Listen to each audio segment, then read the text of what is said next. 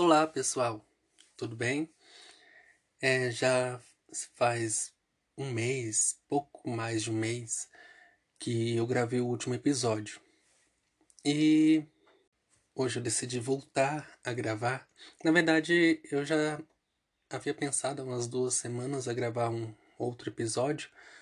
Pensei em alguns temas, mas eu achei melhor ficar um tempo sem gravar nada. E tem muita relação também com aquele e-mail que recebi do, do Spotify, né? É, que sugeria que os produtores de, de conteúdo do podcast é, continuassem gravando, mas que tirassem um tempo também para para descansar para o segundo semestre. É, e de fato faz sentido, é, porque nesse tempo de pandemia, é, muita coisa, não só é questão de trabalho e a vida acadêmica, escola, essas coisas que, que eu já comentei um pouco aqui, eles mudaram. Mas mudar. É, a vida como um todo ela mudou. Eu me recordei é, de algumas falas que eu disse no primeiro episódio aqui do podcast. E ontem, ou há dois dias, lá no meu trabalho, uh, eu me deparei com a fala de, de uma amiga minha e que me fez refletir. Aí ela me falou que é, no dia anterior ela estava sentindo dor de cabeça e, e que isso já era uma situação constante, que era uma das doenças da pandemia. E de fato, eu já também havia comentado isso com, com outras pessoas, que o número de, de doenças relacionadas a estresse aumentou muito pelo menos entre as pessoas é, que eu converso. Eu, por exemplo, eu sofro de enxaqueca. Então, o número de crises de enxaqueca que eu tenho, que está ocorrendo, aumentou demais é, depois de abril, por exemplo. E eu estava no início eu tava pensando assim, se era algum. É, porque eu tenho que tomar um remédio todo dia para profilaxia, né? Pra tentar diminuir a quantidade de, de crises de enxaqueca, porque a enxaqueca que eu sinto é crônica.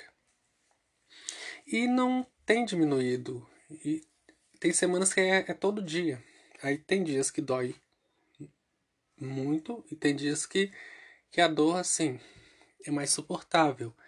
E, e dá para perceber também que quando a gente está estressado, quando aqui nos ombros da gente, perto do pescoço, a gente sente que está tenso.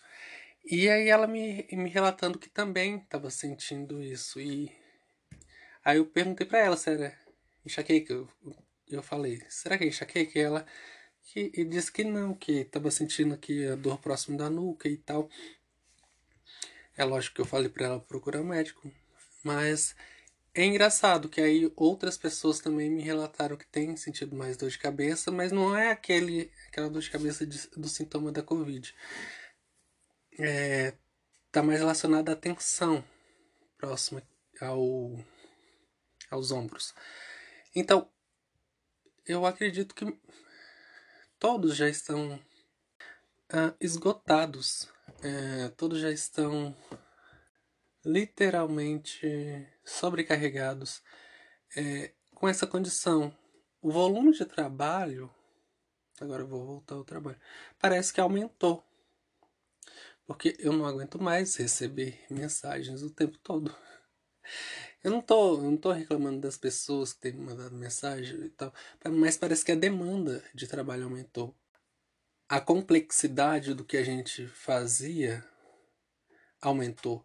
Porque a gente ia no local de trabalho, as outras pessoas estavam lá e tal, quando o trabalho depende de outro departamento e de outro colega, e dava para ser realizado é, de forma mais rápida. Mas agora não. Eu, por exemplo, trabalho. É, tem dias que eu trabalho em home office, ou tem, tem semanas que eu vou lá todo, todo dia.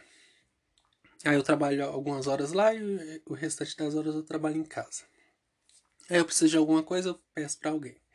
Aí depois essa outra pessoa precisa de alguma coisa, aí pede para mim, eu tenho que imprimir, assinar e mandar pra pessoa, aí eu preciso pegar a assinatura de alguém que mora lá no outro lado da cidade, aí eu tenho que marcar um dia e uma hora que a pessoa pode ir, e tem todos os procedimentos que a gente tem que seguir e temos que seguir mesmo. Então, a complexidade para fazer uma coisa que era tão simples, que antes demandava questão de minutos. Agora a gente tem que agendar e pode levar, sei lá, dois, três dias. Então isso estressa a gente demais. Então, sim, tá muito mais difícil de trabalhar, tá muito mais complexo as nossas relações. E, e isso desencadeia. É, é, desencadeia várias eu, eu, eu não sou especialista, eu, não, eu nem entendo muito sobre isso, mas eu acredito que muitos dos sintomas e que nós pensamos que, que são doenças e, e também muitas doenças sim são relacionadas ao estresse, são relacionadas às nossas experiências e a, e condição em que temos vivido. Que essa pandemia, gente, tem acabado com. Acabou, na verdade, com a forma de vida que tínhamos. O que era uh, a nossa forma de viver antes da pandemia acabou.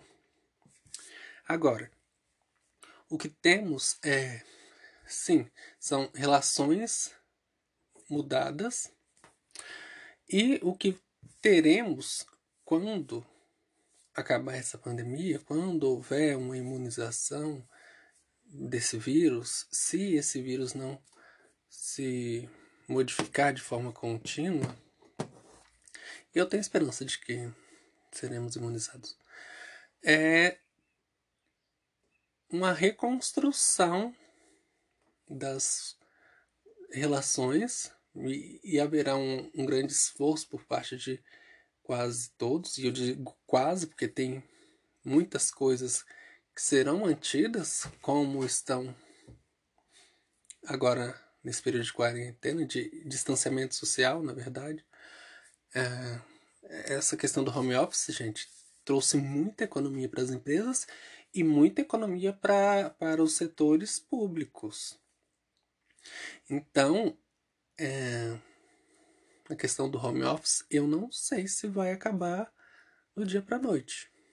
Não sei, eu digo isso eu sou servidor público e o governo estadual está gostando muito desse trabalho em home office, que ele tem economizado milhões é, em vale transporte, tem economizado em, em várias outras em vários outros setores. Então, a economia está sendo muito grande e eu acho que essa questão do home office veio para ficar. Ah, pelo menos a, a médio prazo. E nas relações pessoais também. Ah, e, e, deveria em, em alguns aspectos. Por exemplo, é transporte público. Gente, eu, eu uso. Agora, na época de distanciamento social, eu morro de medo de usar mas eu já usei duas vezes. E eu acho excelente o, a exigência de máscaras. Porque quando não, não havia pandemia, gente, ah, quando utilizávamos transporte público e pessoas gripadas e, e, e espirrava e tossia e tal, e isso contam, poderia contaminar as pessoas, poderia gripar as pessoas. E agora com a máscara isso diminui o risco. Não é que, que não expõe, mas diminui. E isso seria uma boa. Uh, uma boa medida. Eu acho que isso é um bom senso, na verdade. Então, isso não deveria mudar após a pandemia. Olha, a busca por serviços, uh, por exemplo, serviço de aplicativo, uh, compras de, de alimento por aplicativo, uh, até mesmo em supermercados.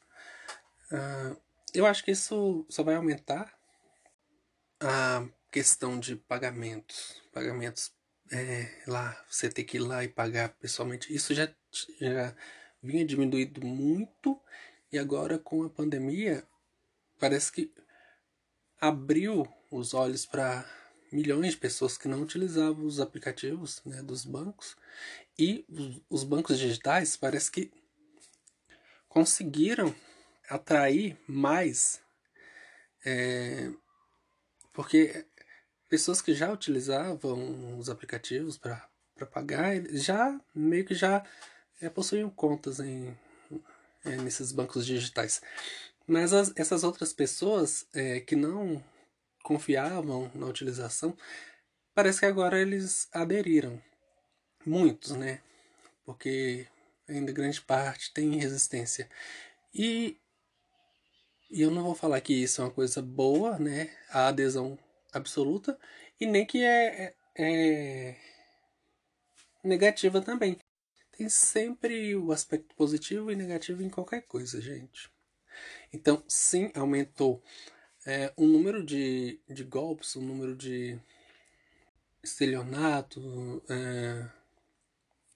Então, gente, é, é preciso tomar muito cuidado quando se utiliza é, os meios digitais para efetuarem pagamentos, para efetuarem compras. É, não adianta só, quando você vai fazer uma compra, só olhar lá o, o cadeadinho lá no site, porque aquilo lá é, é o certificado de. É o certificado que é, é possível comprar, qualquer site pode comprar aquele certificado lá. Então, mesmo um site falso pode comprar um, aquele certificado. Então, tem que se tomar muito cuidado. Então, quando, quando você vai adquirir alguma coisa, você não, não, não clica em qualquer link. Vai no site que você quer comprar, digita o site, confere se é o site mesmo, confere se as informações são idôneas e realiza a compra. Não vai por um link que alguém te enviou ou, ou que você viu na rede social, principalmente em rede social. Não acessa. Então, o número de golpes aumentou, então eu não sei se, se por causa disso as pessoas que estavam se abrindo os meios digitais vão de fato aderir a eles pós-pandemia? Eu acredito que sim, porque os bancos estão fazendo um movimento muito grande para migrar todos os serviços para os meios digitais já, já tem alguns anos. Então tudo é praticamente realizado pelos aplicativos e pelo terminal de autoatendimento. Então já tem muitos anos que não se paga conta ou boleto nenhum lá dentro do banco, eles não querem receber. O banco só quer fazer financiamento, é, empréstimo e esses contratos que, que envolvem muito dinheiro. Eles não querem pagar boleto. Aquilo lá é, é centavos para eles. Eles não querem aquela multidão de pessoas se aglomerando lá nas agências para ganhar centavos. Isso aí não interessa para eles. Eles querem muito dinheiro. E para isso já tem os autoatendimentos lá. Vai lá, faz seu serviço lá, dá os centavos para eles, que eles vão, vão, querer ganhar os seus centavos se você fazer o serviço para eles. Usa o aplicativo, eles vão continuar ganhando os centavos deles. E, e você vai estar tá trabalhando para eles, vai estar tá usando a sua internet e tal. É isso, é isso que eles querem. O que leva os bancos digitais a terem vantagem, por quê? Banco digital não cobra para fazer transferência eletrônica, banco digital tem uma série de outros benefícios de como é só digital, tudo no aplicativo e tudo no site tem que funcionar, porque se não funcionar, a credibilidade do banco digital já era. Então, é isso. Então, vocês viram que eu desviei totalmente o assunto, né? Mas eu acho que é um dos reflexos da pandemia eu perder o meu foco.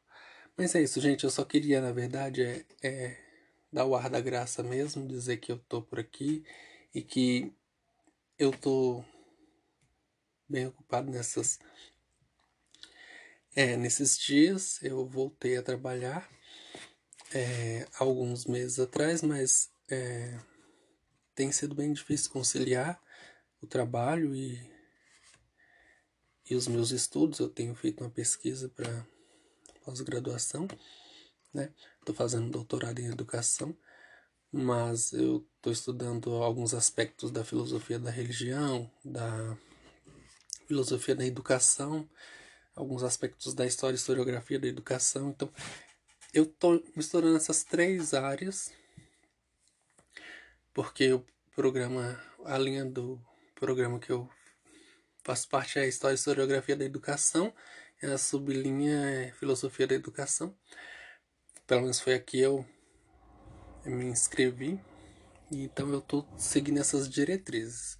Como eu tenho formação em filosofia, meu mestrado foi em filosofia, e, e na linha de